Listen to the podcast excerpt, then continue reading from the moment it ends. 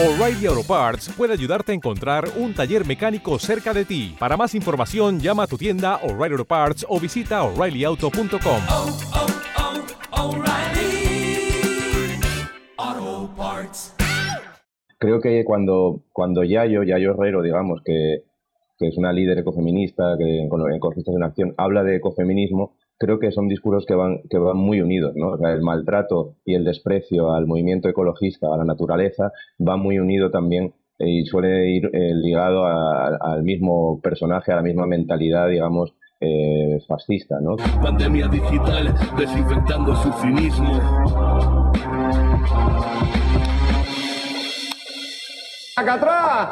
Bueno, ya hemos estado hablando de, este tremendo incendio ¿no? en, en Tenerife que, ha arrasado 15.000 hectáreas, bueno, según la, información del, del periódico, con una potencialidad de 21.000 hectáreas. Ahí, bueno, ya hemos estado viendo algunos vídeos tremendos. eh, fijaos en la zona que, que está ardiendo, eh, ocupa, no sé si era un 10%, bueno, algo, eh, algo así de, la isla, es algo tremendo y sobre todo la mayor parte, casi la mitad de la zona del Parque Natural de la Corona Forestal, que tiene un total de 46.000 hectáreas, que es el mayor espacio natural protegido de Canarias y que, bueno, en esa Corona Forestal alberga pinos canarios exclusivos de la isla y aves en peligro como una clase endémica de pinzón azul. Así que a nivel de desastre natural eh, es tremendo. Vamos a ver qué, qué comentan por aquí. se aprecia desde el espacio la magnitud de este tremendo fuego. El área que las llamas están devorando es enorme y además no deja de crecer. Las cámaras infrarrojas son capaces de captar esas llamas y también el espesísimo humo que crean. El fuego además ha obligado a evacuar varias localidades. Vean con qué nitidez se aprecia desde el espacio la magnitud de este tremendo fuego. El área que las llamas están devorando es enorme y además no deja de crecer. Las cámaras infrarrojas son capaces de captar esas llamas y también el espesísimo humo que crean.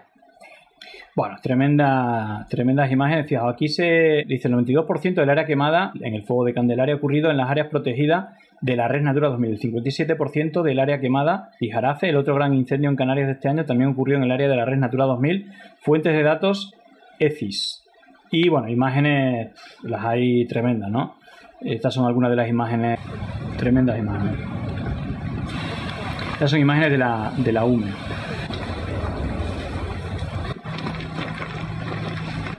Así que nada, bueno, pues eh, las cifras son, son tremendas y... Vale, tenemos a Javier, a Javier Ríos. No sé si recordáis que en su momento hicimos un programa con bueno, eh, la película que se iba a estrenar en Netflix, bueno, eh, especie de, de documental y que finalmente, bueno, pues censuraron desde, desde Netflix, que yo creo que quizás, no sé si el primer caso, pero de hecho vamos a aprovechar para preguntarle si ha habido alguna, alguna novedad. Sí, Julián, ¿cómo estás? Te estoy escuchando. Estupendamente. Bueno, hasta que se conecte Aurelio, voy a aprovechar para preguntarte, como la última vez que estuviste aquí, estuvimos hablando de, de tu documental. Bueno, no sé si documental es el. Porque al final es como una película, en realidad, ¿no? La producción que, que tiene también es espectacular por lo que, por lo que vimos. No sé, bueno, creo que es la primera vez que se ocurría, ¿no? Que se censuraba. No sé si había alguna novedad eh, al respecto o finalmente habéis tenido algún tipo de, de compensación o alguna explicación más allá de lo que hablamos en su momento. No, no, es, es una película, es un largometraje documental y bueno, las películas ya casi ya ni se diferencian, ¿no? La ficción Claro. y el documental. Es un documental que se llama 180 grados, que se encuentra actualmente en filming. Eh, bueno, lo que hablamos en aquel momento, no tuvimos más noticias de, Netflix más allá de que fue- eran motivos políticos. Al final, ¿te acuerdas que habíamos quedado en que ellos iban a dar una, una van a enviar una carta desde Netflix USA con las explicaciones y tal?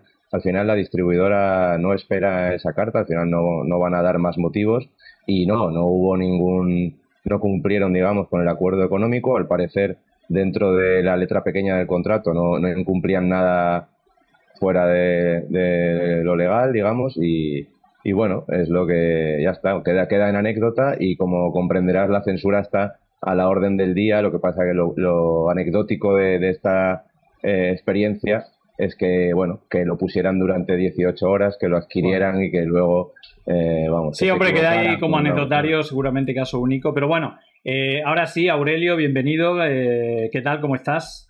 Hola, buenas tardes. ¿Me escuchan bien? Sí, sí, escuchamos perfecto y os vemos perfectamente. Bueno, pues nada, yo tengo la, confusión, creo que, creo que los dos sois activistas de, revolución científica. Eh, rebelión científica, sí. De rebelión, científica, perdón. Y me gustaría que hablásemos más de, los incendios de, que, han ocurrido en, en Tenerife pero también creo que aprovechando que, estáis aquí, también eh, hace, bueno, creo que se van batiendo récords en todas las geografías de temperatura.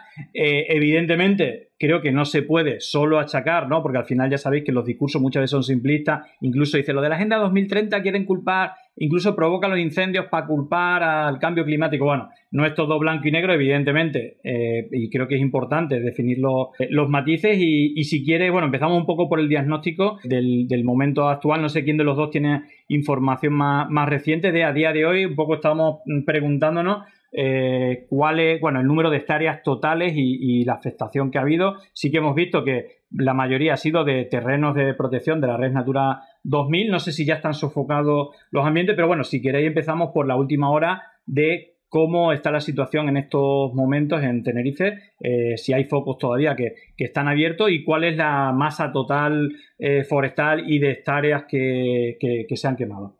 Yo estoy, yo, digamos, yo formo parte del movimiento, Julián, pero estoy en, digamos, en la parte de comunicación. No soy científico, no llevo bata. Eh, Aurelio es astrofísico y, digamos, uno de, los fundadores de Rebelión Científica Canarias, ¿no? Así que creo que va a dar un diagnóstico. Luego, si le falta algún dato, completa tú, Javier. Sí, exacto. Sí, no, brevemente contar sobre Rebelión Científica. Me imagino que los oyentes, la mayoría lo conocerán o no, pero bueno, es un movimiento internacional que surgió a partir de Extinction Rebellion. Somos colectivos hermanos y Scientific Rebellion, eh, Scientific Rebellion tiene su parte estatal en España y hace unos meses, pues digamos que hubo un número suficiente como para abrir un nodo en Canarias y medio como que íbamos a empezar justo ahora, digamos, a reunirnos y activar el grupo cuando, ¡pum!, vino este incendio que nos dejó a todos destrozados, ¿no? La verdad que ha sido una pena y para no guiarme mucho con lo de rebelión científica, pero bueno, sobre el incendio, sobre tu pregunta de cuál es la situación actual, pues digamos que un poco al final se estima que han sido 15.000 hectáreas las que se han quemado, que supone aproximadamente como el 7% de la superficie de la isla de Tenerife y casi el 50% de lo que es la corona forestal, que sería, digamos, el pinar, el pinar canario. Te pregunto, eh, Javier, precisamente, y luego eh, te preguntaré otra vez, Aurelio, sobre todo por temas más, eh, técnicos. el origen, no sé si se habla quizás de varios focos, también se ha hablado que, claro, uno nunca puede saber si todos son provocados, pero se sabe ya a ciencia cierta cuál es el origen de, estos incendios, si son provocados, si tienen un origen debido a las altas temperaturas. no sé si se sabe ya el origen a ciencia cierta de de lo que, de lo que ha ocurrido. Eh, creo, creo que no, no sé si Aurelio me, desmiente, creo que no. Creo que hasta la Guardia Civil ha desmentido al Fernando Clavijo, que es digamos el, presidente ahora actual de, Canarias, en el que todavía no se sabe ni la autoría ni si ha sido provocado, todavía está en el aire. Lo que sí tenemos claro eh, desde el punto de vista de la evidencia científica es que durante décadas se lleva advirtiendo toda la comunidad científica hay un consenso, digamos, universal en que esto, este tipo de incendios iba a suceder, ¿no? Y se está hablando ya de que estamos en la época del piroceno, donde los incendios ya cada vez son más incontrolables, tienen una velocidad increíble, lo estamos viendo en Canadá, en Grecia con 50 incendios en 24 horas, y sin embargo eh, vemos como los discursos negacionistas o negocionistas tienen, siguen con altavoces por todas partes, incluso tienen voz en, eh, los diferentes gobiernos, ¿no? Entonces la, la inacción política y, la, y, el, inmovilismo social, ¿no? Y incluso el desprecio hacia los ecologistas y el, desoír a la comunidad científica eh, creo que es lo que también nos ha traído hasta aquí, más allá de un pirómano de turno o, los intereses que pueda haber detrás, etcétera, ¿no? Y también, sobre todo, la falta de prevención, ¿no? Que podríamos hablar también de datos y de cómo cada vez ha disminuido más eh, la falta de prevención y los medios para, para extinguir este tipo de incendios que se lleva décadas advirtiendo y en los últimos años son cada vez más evidentes. No, no sé si eh, Aurelio, que es astrofísico, podría explicarnos un poco mejor el tema de, esta era, la era del fuego, el piroceno, eh, etcétera. El problema de la desertificación, sobre todo en la zona del Mediterráneo, de las Islas Canarias, por supuesto, y también incluso en las regiones boreales, ¿no? como es Canadá, Siberia, que se está llegando a un punto en que es que los incendios duran, pueden durar meses, no, no hay una lluvia que pueda, digamos, frenar como antiguamente pasaba, ¿no? que a lo mejor se producían naturalmente incendios, pero, pero estos, digamos, de alguna forma naturalmente eran, se frenaban y, eran de alguna forma de una magnitud inferior. ¿no? Cabe resaltar también que antes incluso, digamos, de, que los fuegos fueran controlables o no, está un poco, vale, sí, el, origen de los incendios, la mayoría son causados por el ser humano, tanto accidentalmente o provocados intencionalmente. Pero ese no es el, ese no es el debate, porque por ejemplo lo que hemos visto incluso en las redes, cuando nosotros hemos querido incidir en que las causas de que sean incontrolables y altamente disruptivos es el cambio climático, nos han venido a decir, no, pero no intenten manipular, ha sido provocado por un pirómano. A ver, no, son dos cosas. Una cosa es el origen y otra cosa es cómo han llegado a esta magnitud tan destructiva. ¿no? Son dos asuntos, porque desde antes también había incendios provocados. Claro, pero digamos que el, elemento, cómo afecta, es decir, que es mucho más difícil de apagar y es más fácil de que se propague por las condiciones del cambio climático, ¿no? Y en este caso, eh, ¿cuáles serían los elementos, no? La sequedad, la falta de agua, el... Sí, ese básicamente es el, elemento principal. Yo el, asunto que luego preguntaré a, nivel general, porque claro, Canarias tiene como su propio ecosistema, ¿no? Las islas yo creo que al final tienen a nivel climático unas características especiales que a lo mejor eh, la mayoría de la gente que no está escuchando, pues o viven en la península o viven en otras zonas del, mundo que no, que no son islas.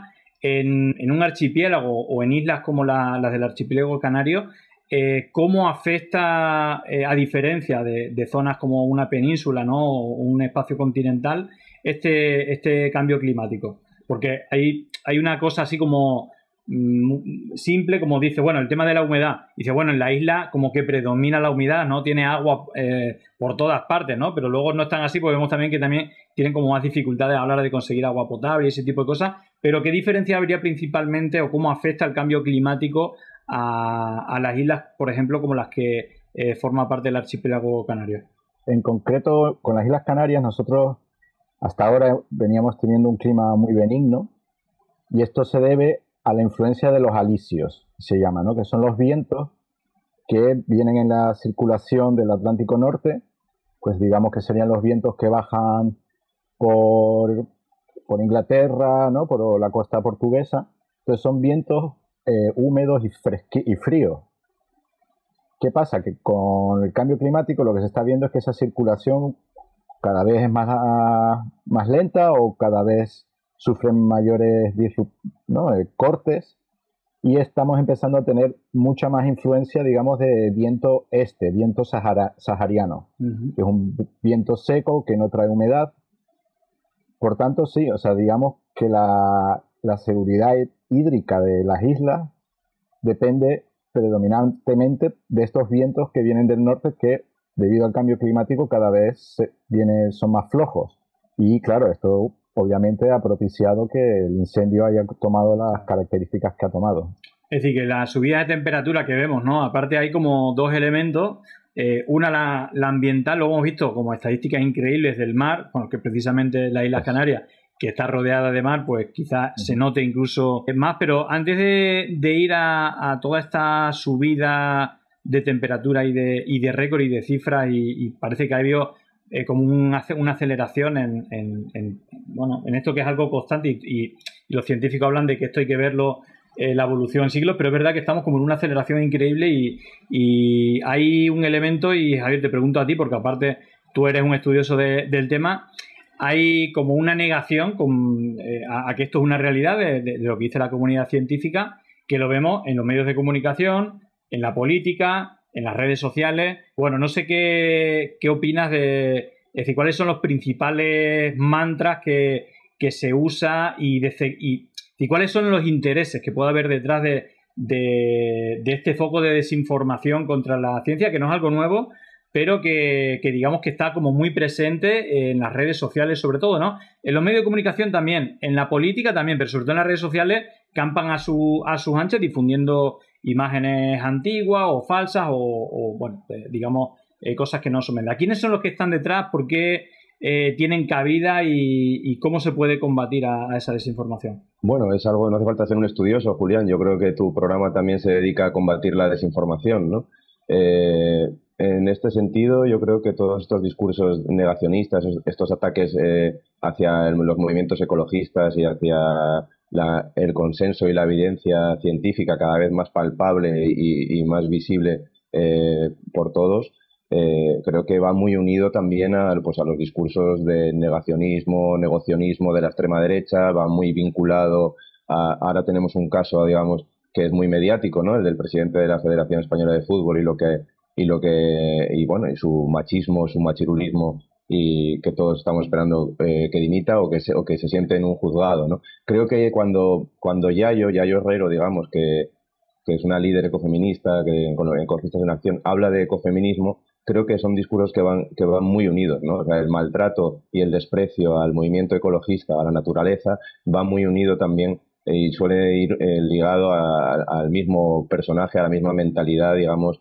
eh, fascista, ¿no? Que es la misma que desprecia la naturaleza, desprecia a las mujeres como una supremacía que va muy ligada, ¿no? Y en los últimos años yo creo que ha ido creciendo ya con, discursos conspiranoicos, yo creo que ya la pandemia ha potenciado un montón de, de, de, absurdeces que, bueno, que lo que hacen es enturbiar y, que nos peleemos, digamos, entre nosotros, fomentar, digamos, el odio hacia abajo y no, y no poner el foco en, en, bueno, en la gente que de verdad sabe, ¿no? Que son los, que son los científicos, e insisto, que los que llevan décadas advirtiendo de que esta situación iba a pasar, ¿no? Y, no se ha hecho eh, absolutamente nada, ¿no? Ni las cumbres mundiales por el clima se, ha actuado, ni los diferentes gobiernos han actuado, es más, todo lo contrario, siguen yendo, es como, como decía un compañero nuestro, que es como si nos estuviéramos tirando en paracaídas y estuviéramos cortando eh, las cuerdas del paracaídas, ¿no? O, como si fuéramos a 100 kilómetros por hora y estamos llegando al muro y aceleramos contra él, ¿no? Es algo que, que me parece eh, increíble que no, se, que no haya un consenso eh, general de, de, de, en, todos los sentidos, ¿no? en toda la ciudadanía sobre todo, porque al final eh, los más vulnerables, los más, los más pobres, los, los trabajadores o, toda la gente que está en, en riesgo de, exclusión social, van a, vamos a ser los primeros afectados, ¿no? Y sin embargo, pues ahí está el dilema, ¿no? Como somos incapaces de comprender cómo el, el, trabajador o, o, el, obrero eh, en general sigue pues votando a la derecha y apoyando este tipo de, discursos negacionistas que, van totalmente en la dirección y sin, frenos hacia, el ecocidio. Sí, sí. Aparte, bueno, yo creo que a nivel digital ha comentado una cosa, que al final, con el tema de la desinformación, a nivel digital se mueve mucho más fácil, digamos que los filtros son más, más cortos y luego, pues, bueno, ya estamos viendo lo que está haciendo. Y lo más es verdad que la pandemia, la pandemia ha multiplicado exponencialmente, primero porque estamos más tiempo conectados, o estuvimos, pero creo que al final, de una manera u otra, nos hemos quedado más conectados a, lo digital, y luego por otra parte esa incertidumbre eh, a la realidad, ¿no? de una realidad nueva que hacía más fácil, eh, bueno, estas teorías que estaban fuera de, la ciencia, ¿no? Precisamente, eh, os pregunto a los dos, pero empiezo por ti, Aurelio, eh, hemos estado viendo, es decir, no hace falta eh, ni, ni, hacer informe científico ni ver el telediario para saber que algo está pasando con el clima. Me refiero, el, invierno, el último invierno, bueno, por llamarlo de alguna manera invierno, porque es que ha habido más días con más de 20 grados que con menos. Eh, así, ¿no? A simple vista, un, alguien que, que, pueda hacer un análisis simple, eh, pero estamos viendo bueno, el, calor que, está haciendo y sobre todo esas marcas, estamos hablando de marcas históricas de la temperatura del mar, pero también de eh, la temperatura, hace poco creo que hablamos de Burgos, 48 grados, pero hemos visto cómo eh, se van cumpliendo récords y de manera acelerada va subiendo la temperatura. Si tuvieras que, Aurelio, explicar de manera sencilla qué es lo que está ocurriendo con el cambio climático y cómo nos va a afectar y qué tiempos, qué plazos eh, hay, pero empezando por los datos, es decir, realmente eh, a qué se debe este récord eh, sistemático de temperatura récord que se vuelven a, cumplir el récord al siguiente verano y al siguiente verano. Y si nos vamos a, lo, a las cifras un poco generales, vemos como la curva se, acelera en esa, en esa subida que al final, claro, dice, bueno, solo he subido un grado, es que es normal, pero claro, un grado de media durante 365 temperaturas es una burrada. Entonces, si tuvieras que, con datos en la mano, partiendo de esos datos, ¿qué es lo que está ocurriendo durante los últimos años en este, en este planeta y qué es lo que desde la comunidad científica se está viendo el plazo que tenemos para que este planeta explote? Eh, ¿cómo, ¿Cómo se lo explicarías a alguien de manera sencilla? Bueno, es algo que se lleva sabiendo desde hace décadas, desde los 70, que este tema ya está en, boca de los científicos y ya se predecía que iba a pasar. Claro, el, es digamos la, curva exponencial. Al principio es un crecimiento lento, pero cada vez el crecimiento es más rápido y es lo que estamos viviendo hoy en día. Y además, quizás los modelos incluso han sido optimistas. A veces es difícil de ver esos sistemas de retroalimentación y de cómo un pequeño desequilibrio produce un aumento en otros desequilibrios que se van sumando uno a uno. Entonces, este año, digamos que yo creo que ha roto todas las predicciones y todo lo que, se esperaba que fuera, digamos, eh, la evolución del calentamiento global. Incluso desde la comunidad científica, ¿no? Esto es como las previsiones negativas, no, pues peores todavía de lo negativo. Entonces estamos un poco realmente descolocados, ¿no? o sea, esto es peligroso. Si nos hemos equivocado por la baja, y claro, todo esto se debe a la inacción. No se ha hecho absolutamente nada. Seguimos cada vez emitiendo más CO2. La industria del petróleo cada vez se, emite más, más gases de efectos invernaderos. O sea, es que es un poco frustrante y, y da, triste, no, da pena, porque es como, ¿qué estamos haciendo? O sea, estamos destruyendo el planeta para, no sé, no, ya no solo para los seres humanos, que, que lo estamos haciendo inhabitable para muchas especies. ¿no? Otro problema de, del cambio climático es la pérdida de biodiversidad, que yo creo que también es una gran tragedia. ¿no? Precisamente eh, se está hablando que eh, había un tipo de pinzón, tipo de pinzón que solamente está en la zona de, de los incendios y bueno, una especie que a lo mejor ya nunca más se, se vuelve a ver, ¿no? Así es, muy triste. De, un plumazo. bueno, se ha quemado el 50%, ¿no? Como decía, de la superficie del pinar. Pero bueno, exacto, como decía, que justo estaba en la, en la época de cría del, del pinzón. Y entonces muchas nidadas pues se habrán perdido, ¿no?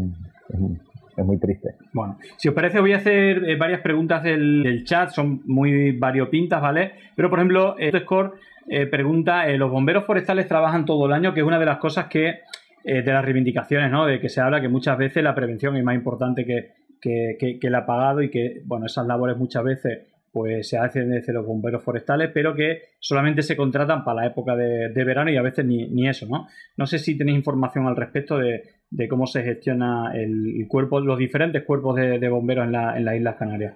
Pues, hombre, yo creo que en las Islas Canarias están relativamente quizás mejor que en otras comunidades de, de España yo diría que sí trabajan todo el año, por, digamos, por la sensibilidad, ¿no? lo sensible que es el, medio ambiente aquí. Claro.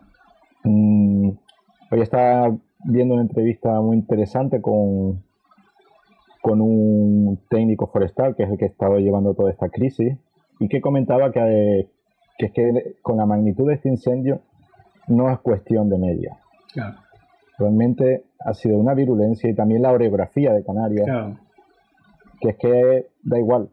Comentaba aquí, ¿no? La anotación que hace Butescore es que en muchas comunidades se despiden en otoño y no las vuelven a contratar hasta mediados de primavera. Bueno, si, si es así, suerte, suerte para, para yo. Bueno, nos pregunta Laura Larea un poco al, al, hilo de, los medios ¿no? que están trabajando en Canarias. Eh, dice, no son pocos medios. Eh, ¿Cómo es posible que las islas estén eh, tampoco preparadas incendio tras incendio? Yo creo que se, se refiere más que los bomberos, los medios... no sé si leía, ¿no? Que no había hidroaviones o aviones, es todo este material. Luego también se decía que es que tampoco eran efectivos estos hidroaviones, también se ha hablado bastante. Bueno, son suficientes los medios materiales, no los humanos, que parece que por lo menos eh, están todo el año, quizás también sean insuficientes, pero por lo menos eh, tienen una continuidad todo el año, pero medios materiales, eh, hablan aquí que parece que son pocos medios, se ha hablado de que hay pocos medios para, para la, prevención. ¿Es así la realidad material para prevenir o, digamos, luchar contra los incendios en Canarias? Yo creo, o sea, creo por lo que creo que se necesitaba como unos mil millones en, en materia de, de, prevención, ¿no? Y creo que se ha invertido un 0,01 de unos de los fondos europeos en, en, este en este tema, ¿no? Se, sobre el tema de, lo, de los hidroaviones, eh, por lo que me comentan eh, aquí en la isla, eh, había unos helicópteros que son los helicópteros que Kamov, que al parecer son de, de fabricación eh, rusa y que por todo el conflicto que hay ahora digamos de la OTAN con Rusia etcétera pues eh, al parecer pues no hay digamos eh, recambios y es un y digamos que era el helicóptero que era más eficiente por la cantidad de agua que podía transportar por la orografía de, de la isla, etcétera, ¿no? Y entonces hay bastante reclamación en ese sentido de que más que una base de hidroaviones, pues por la peculiaridad de la, de, insisto, de la orografía de las islas, pues esos helicópteros eran serían mucho más efectivos. Eso es una ya no, no, no es ni un bulo, ¿no? El tema es que pues bueno, pues el conflicto que hay ahora mismo yeah. de la Unión Europea y la OTAN con, con Rusia, pues tampoco creo que vaya a facilitar las necesidades que tiene la isla de, de tener un, ese tipo de, de helicópteros eh, aquí que, que, ayudarían, creo, creo bastante, ¿no? Es una de, la, de, las demandas así a nivel prevención y a nivel extinción. Y luego, por otro lado, un poco que se le cortaba a Aurelio, todo, todo este incendio también va a afectar muchísimo por el, por el, el tema de, de, los alicios, ¿no? Porque al final era un poco también, ese, ese pinar era el, el pulmón de la isla y bueno, pues va, va, a acelerar la desertificación, que ya eh, Canarias ya era muy vulnerable y, bueno, la verdad que es una catástrofe, ¿no? Luego también, justo comentaba Aurelio que también se cortó del tema de, de la, de la cría del pinzón, eh, el ochenta y pico por ciento de la producción de, de, de miel, de las colmenas, de, de las abejas. Ah. O sea, es una, es una catástrofe medioambiental que, que, no tiene, que no tiene casi precedentes en la isla y, que, y lo triste es que es una nueva normalidad, ¿no? que es esta normalidad de estos incendios de sexta generación que, que bueno, que puedes eh, eh, contactar con cualquier eh, bombero o jefe de bomberos, puede explicar la virulencia, la velocidad con la que quema, eh, es una auténtica locura, ¿no? Y sobre todo eh, desde el movimiento en el que estamos Aurelio y yo, pues lo que queremos es promover la, la, acción climática y, y, y, vamos, que se afronte esta, este, este problema cuanto antes, ¿no? Vale. O aún unas preguntas de temas que yo no tengo ni idea. Eh, esclavo a tiempo parcial, que bueno, debe ser que está puesto en tema. Pregunta: ¿Es cierto que hay cambios en la corriente de Humboldt? Eh, dice, podría preguntarle qué supondrían esos cambios en las corrientes marinas. Esto es como una pregunta del trivial. Yo no sé qué es la, la corriente de Humboldt. No sé si tenéis alguna idea al respecto. Yo no que ni me suena. No estoy muy enterado, pero yo creo que sí que justamente afecta a lo que decía de la, del debilitamiento de, de también de, la, de los vientos, ¿no? Al fin y al cabo yo creo que están relacionados. Y que va justamente, provoca que digamos la tendencia de los vientos en Canarias ya no sean tanto del norte, que es lo que hacía que traían las nubes húmedas que digamos chocan con las montañas y descargan todo el agua, y que ahora el viento sea más de este-oeste, ¿no? Y que estemos más sujetos al viento de sahariano, uh -huh. un viento seco, con calima. Entonces, yo creo que esa sería una de las consecuencias principales del debilitamiento de la corriente. De bueno, ahí eh, hago ya la, la, última pregunta. Dice Cityfire, eh, ¿cuánto ha costado el circuito de motor en las islas y sobre todo cuánta agua gastan a diario los campos de golf? Yo no sé si tenéis el problema, una cosa que en Andalucía se habla mucho, sobre todo con todo lo que está pasando con, do, con Doñana, el gasto brutal, eh, también como sitios turísticos en la zona de la, de, la costa, de cientos y cientos de campos de golf me imagino que en Canarias será algo parecido, quizás no tan grave porque es menos el territorio, me imagino que no será tan drástico como en, como en Andalucía y me imagino que ha habido ahí alguna competición importante de, de motor, que hay, bueno, esto es un debate porque tiene por un lado el atractivo turístico, competición deportiva y, y, y, no sé concretamente. Pero bueno, lo de los campos de gol a lo mejor sí que lo controláis un poco un poco más. No sé si la situación es tan grave como en Andalucía, que tienen que cortar incluso en algunas poblaciones el agua, eh, digamos, el consumo del agua, pero mantienen el, el, riego y el gasto tremendo ¿no? Con, en los campos de, golf. No sé en Canarias cómo, cómo, sería la situación. A la pregunta del circuito del motor, eh, ahora salió la licitación de 44 millones de euros que si comparamos con, por ejemplo, salió ahora con todo este incendio una noticia, que el 2019 el Cabildo de Tenerife tuvo que devolver tuvo que devolver un préstamo de 4 millones de la Unión Europea para un sistema de prevención de incendios de última tecnología, haciendo un, ¿no? juntando un poco también ese conocimiento tecnológico que se puede aplicar a la prevención de incendios. Y se tuvo que devolver por incompetencia de los políticos. Estamos hablando que es 4 millones y el circuito del motor son 44 millones que, ala, así libremente se va a ejecutar facilísimamente. O sea que es un y corre. Aquí la verdad que la gente está muy cabreada. Y sobre el consumo del agua, pues sí, hay, es también otra batalla que llevamos, eh, que queremos también llevar, porque es inaceptable. Y se siguen construyendo, hay planeado que se construyan dos más en la isla, o algo así. Es como, pero estamos locos. Es verdad que la mayoría del agua se saca de depuradoras, pero las depuradoras funcionan con energías fósiles.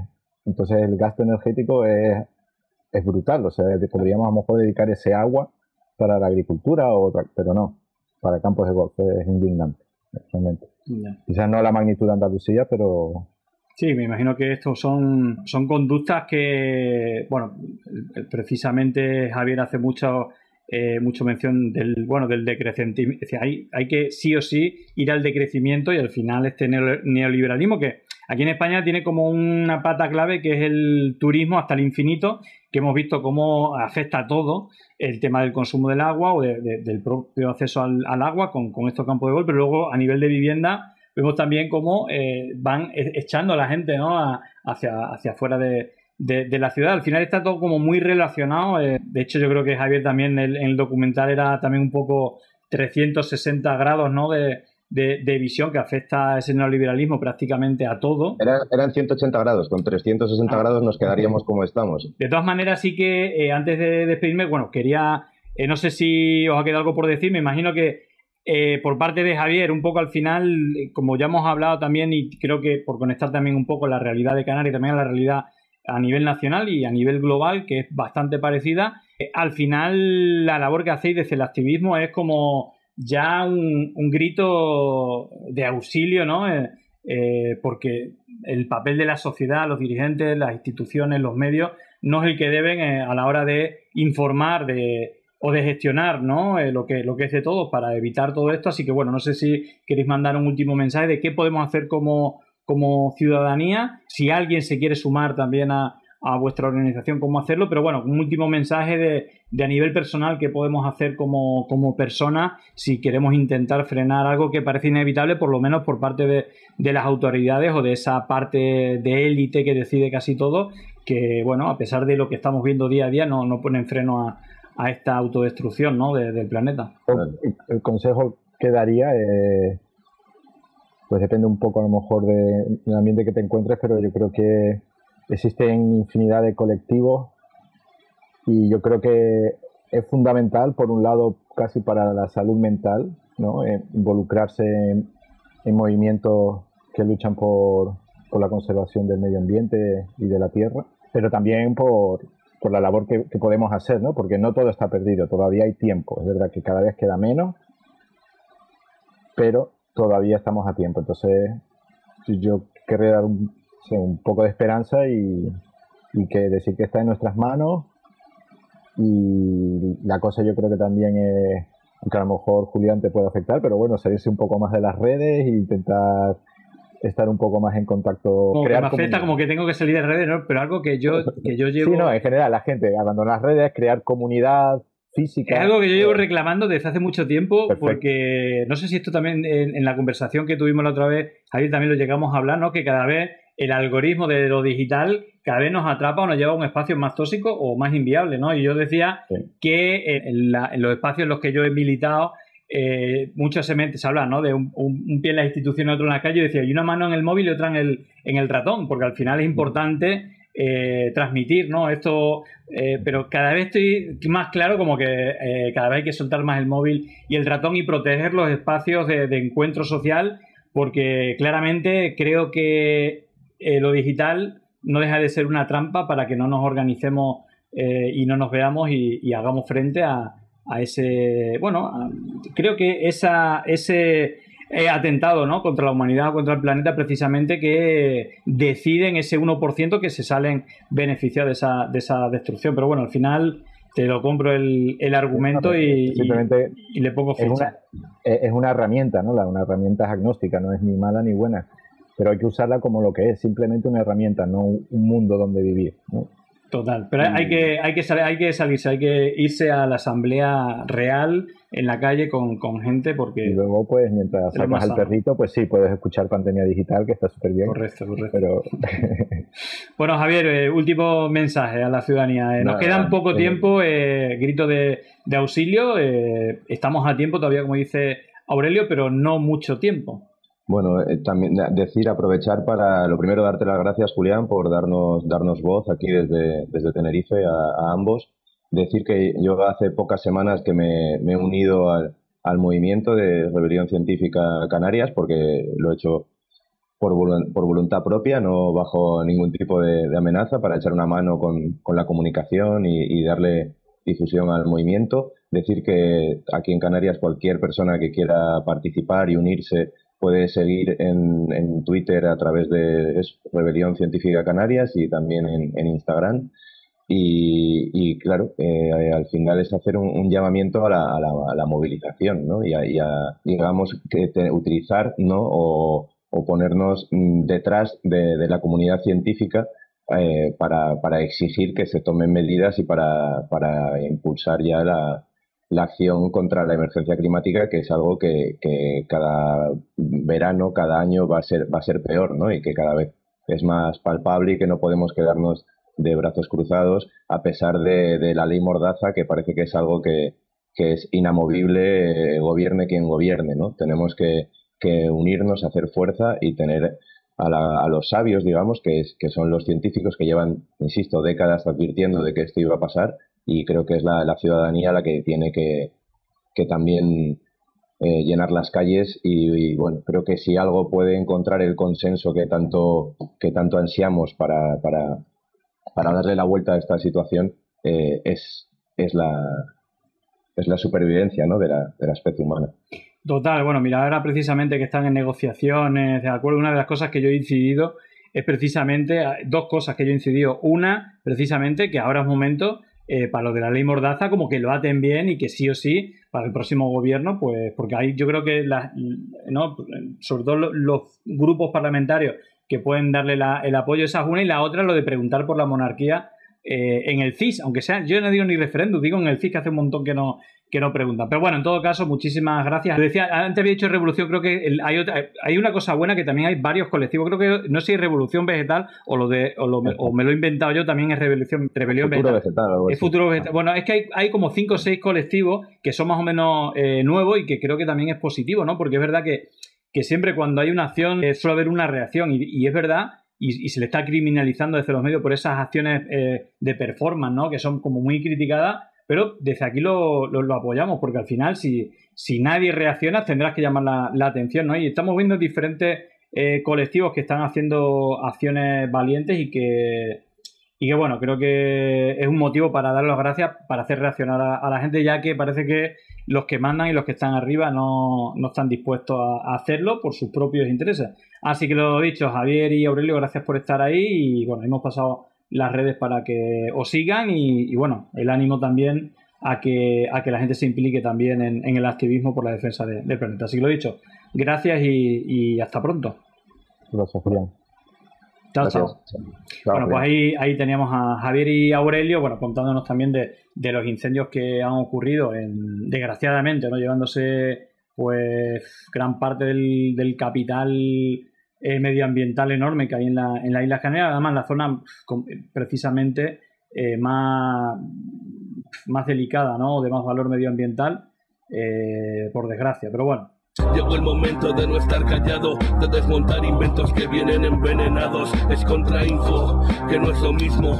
Pandemia digital, desinfectando su cinismo. Gracias por la suscripción, muchísimas gracias.